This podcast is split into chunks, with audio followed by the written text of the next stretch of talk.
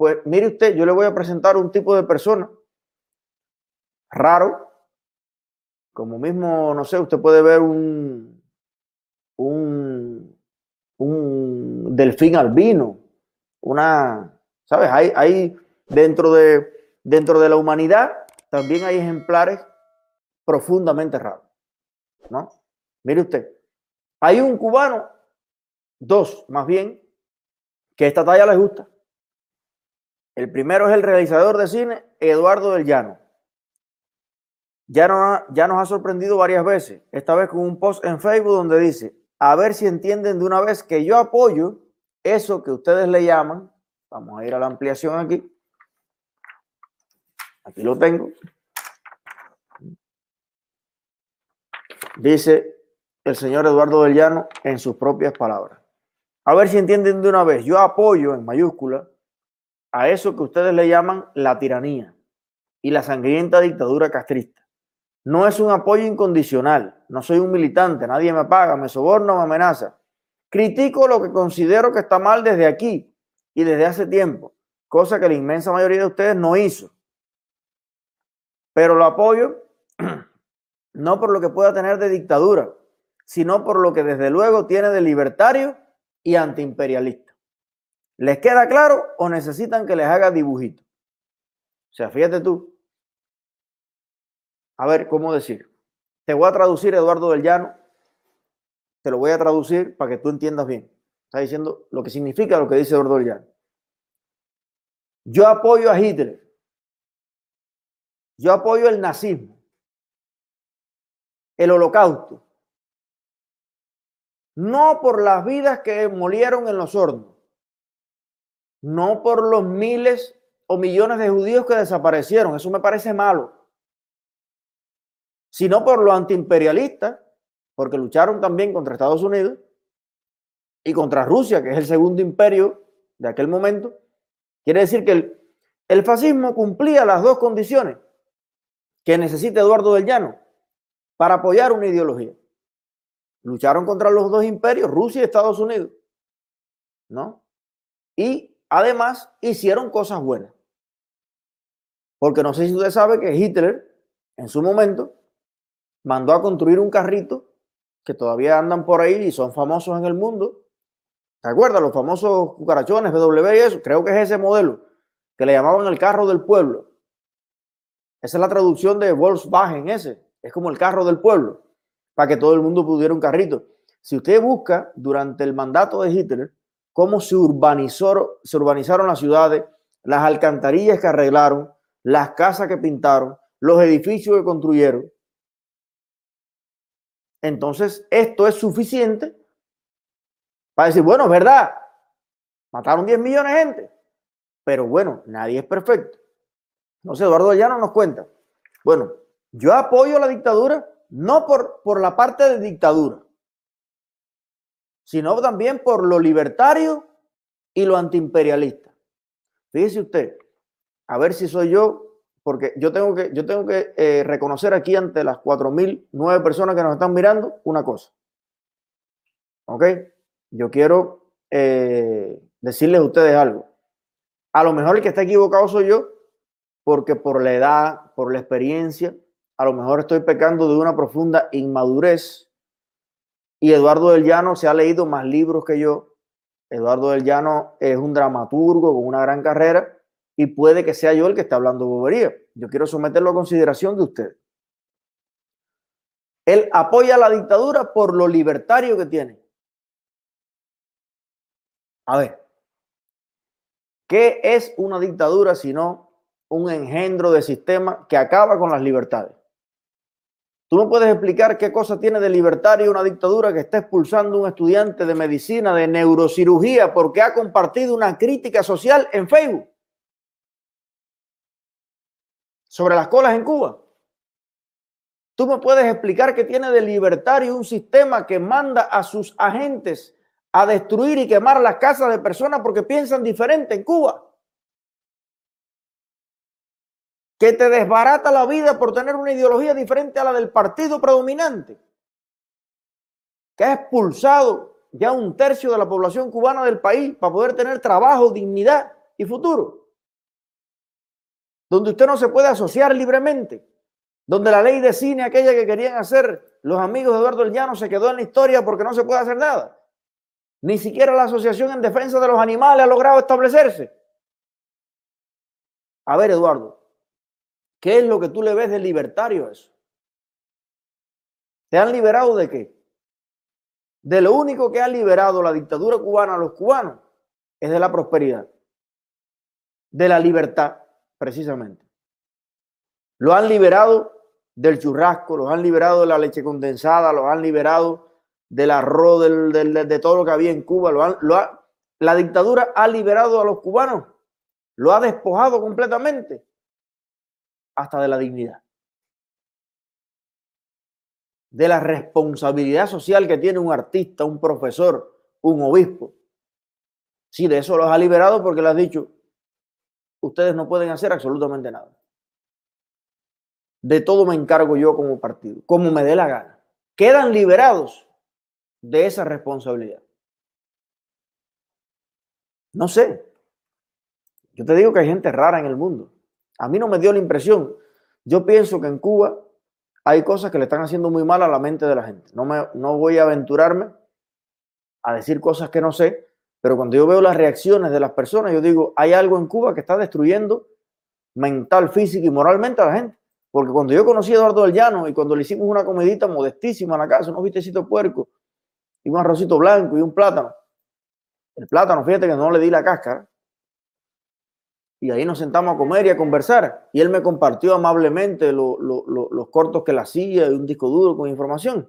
A mí no me pareció. A mí no me pareció eh, que era un tipo que pensara de esta manera. Esto a mí me parecía casi una locura. Bueno. Seguimos para adelante. Ah, pero espérate, por la misma línea de Eduardo del Arnaldo Rodríguez, el del talismán, posteó el sábado un post donde no se sabe si se burla o critica las colas cubanas. Vamos a ver, ¿tenemos alguna ampliación sobre eso o ya es hasta ahí? ¿Tienes la imagen? Hasta aquí. Ok, vamos a leer lo que vamos a hacer. Cuando lo tengo aquí. Aquí está. Dice Arnaldo. Ténganme paciencia que ya yo estoy viejo, son 35 años. Miren con qué letra me imprime las cosas para poder leer. Bueno, somos 4.100 personas. Compartan, compartan, compartan. Y vamos a leer el post del señor Arnaldo Rodríguez, el talismán. Acabo de hacer una cola riquísima, larga, para mi respectivo pan de 10 pesos cubanos. A pesar de que la gente con su excesiva amabilidad insiste en que yo no haga la cola, y unos dicen, pase usted primero. Otro dice, Arnaldo, ven para acá adelante. Otro, nada, ese no es Arnaldo, nada. Créanme, mi gente, que se me cae la cara de vergüenza si tengo que pasar por encima del tiempo que han empleado en esperar su turno. No se preocupen, yo me divierto. Escucho lo cierto y también lo inexacto que habla la gente y la jaranería de siempre del cubano. Pero si rica estaba la cola. Si rica estaba la cola, más rico estaba el pan con aguacate que me voy a preparar ahora, como hacía en mi infancia allá en Ceballos. Y a quien no le gusta el, y a quien no le gusta el pan con aguacate. Y entonces pone la carita, esa que es así con los ojos grandes ¿eh?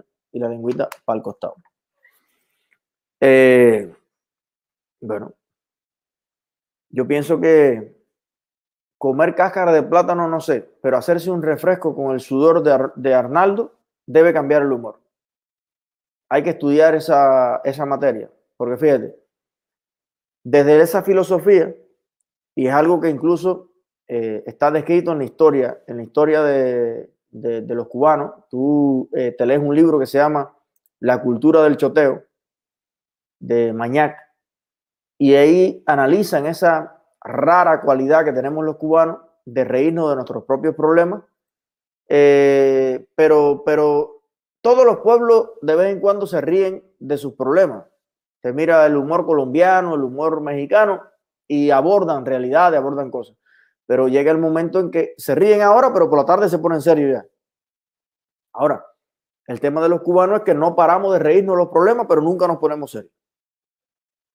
Entonces, eh, tú dices, bueno, esta rica tripa, esta rica jutía, esta rica avestruz, esta rica moringa, esta rica cacara de plátano, esta rica cola, este rico garrotazo, esta rica prisión política, este rico incendio, este rico galleta, este rico agitón, este rico, este rico, este rico, este rico, todo es rico.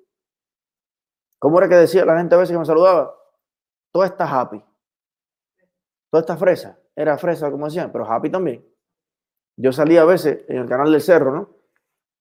Y uno así preocupado siempre, yo diciendo, caballero, pero qué malo, qué, qué, qué hueco este acá. Y mira cómo está esto y aquello, y mira el pan ese qué malo está y tal. Yo decía, déjame preguntarle. Y a veces me encontraba personas así como Arnaldo, en una esquina y dice, bueno, ¿qué? ¿Cómo tú ves la cosa? Me decía, todo está happy. Toda esta fresa. decía, bueno, no sé entonces por qué me preocupo yo. Una de las cosas por las que ya Tú sabes, después de ya que te, quitaron todo lo que te podían quitar, tomamos la dificilísima decisión de haber, después de haber venido tantas veces y nunca querer vivir en Estados Unidos, de cambiar de país, por el tema de la niña y la historia que todo el mundo sabe. Tú dices, coño, porque todo el mundo está happy, el, que estoy, el que estoy tenso soy yo. A veces cuando la gente me pregunta, coño, ¿por qué tú no vives en Cuba? Porque yo no quiero vivir tenso solo o estamos tensos todos o estamos happy todos. Pero yo no puedo sufrir con lo que tú gozas. Si tú gozas que te pateen las nalgas todos los días, o tú tienes una parafilia de eso, una cosa mental, o el daño antropológico del que habla Hilda, hay que pactar con Hilda qué día de la semana es que ya esta semana, jueves, algo así. Hablar de, ese es el daño antropológico, ¿verdad? Porque yo, yo no puedo reírme ¿Qué es lo que es una cola? Sino la incapacidad de un negocio o de un servicio de poder ser distribuido de manera rápida y masiva a las personas que lo necesiten. Eso es una cola. Yo cojo mi carrito aquí y voy y voy tirando pa, pa, pa, pa, pa, pa, y a veces es verdad que hay cuatro carritos más. Esa es la cola que yo hago. Pero para consumir cientos de productos. ¿No? Ahora, para usted consumir un pan, que usted se mete una mañana en cola, y como hemos visto aquí, viejitos combatientes, queriendo darse mochazos, palazos por una bolsa de yogur, a mí no se me ocurriría, eh, tú sabes, eh, ni bromear con esa situación. Pero entiendo que, es parte de la filosofía, es parte de, de, eso. Pero a veces no les parece a ustedes que exageramos con el buen humor del cubano. Son ideas mías o me parece que estamos pasados de buen humor. Pasadito estamos de buen humor ya. Porque llega el momento en que con tantos niños pasando hambre, con tantas viejas, con tantos jubilados que, no pueden ni montarse en una guagua y que están hechos talco y que mueren de hambre literalmente. No sé, llega el momento en que usted, artista, intelectual, jefe de una orquesta, lo que sea, usted tiene que tener un, un basta ya, un hasta aquí. ¿Sabes? No, no todo es choteo, no todo es, no todo es chusmería. ¿No? Pero bueno, cada quien, cada quien según su carácter. Esa es la, la cuestión. Vamos a ver cuando le empiecen a decomisar la, la finca al talismán. Cuando le... No, no se la van a decomisar porque siempre habla bien. Sí, pero bueno, eh, no sé, a lo mejor un día le entra una taranta, soñó algo, algo, qué sé yo, y critica algo del aparato, y apenas que le decomisen eso, o a la hija le haga no sé qué, o al otro le haga no sé qué, bueno, entonces nos escribe enseguida, al otro día. Oye, vamos a denunciar esto porque esto no tiene más. Señores, no esperen. No esperen más a que le pisen el callo. Vamos a tener una posición de principio hacia los demás. Yo también pude tener una carrera genial en Copectel y con un carrito y una firmita y trabajo y misiones en el exterior y vamos a instalar no sé qué en Venezuela. Y oye, todo el mundo tiene la oportunidad de hacerse el bobo o escoger el camino difícil. Yo por 10 años consecutivos escogí el camino más difícil que existe. Dentro de Cuba, ponerme todos los días la dictadura. Y lo sufrí yo, lo sufrió mi familia, lo sufrió todo el mundo y ahora sufro también porque no paro de sufrir. Tengo comida, tengo vocalista internacional, pero también sufro la separación el destierro, el no tener una relación normal con la gente que yo quiero y con mi país, el no poder hacer nada por ayudar desde la ley, desde la política, a que Cuba sea un país mejor. Se cambia de sufrimiento, pero se sigue sufriendo. Pero vamos, vamos ya a evitar que todos pasemos por eso. Arnaldito, eh, ¿cómo se llama el otro? Eduardito.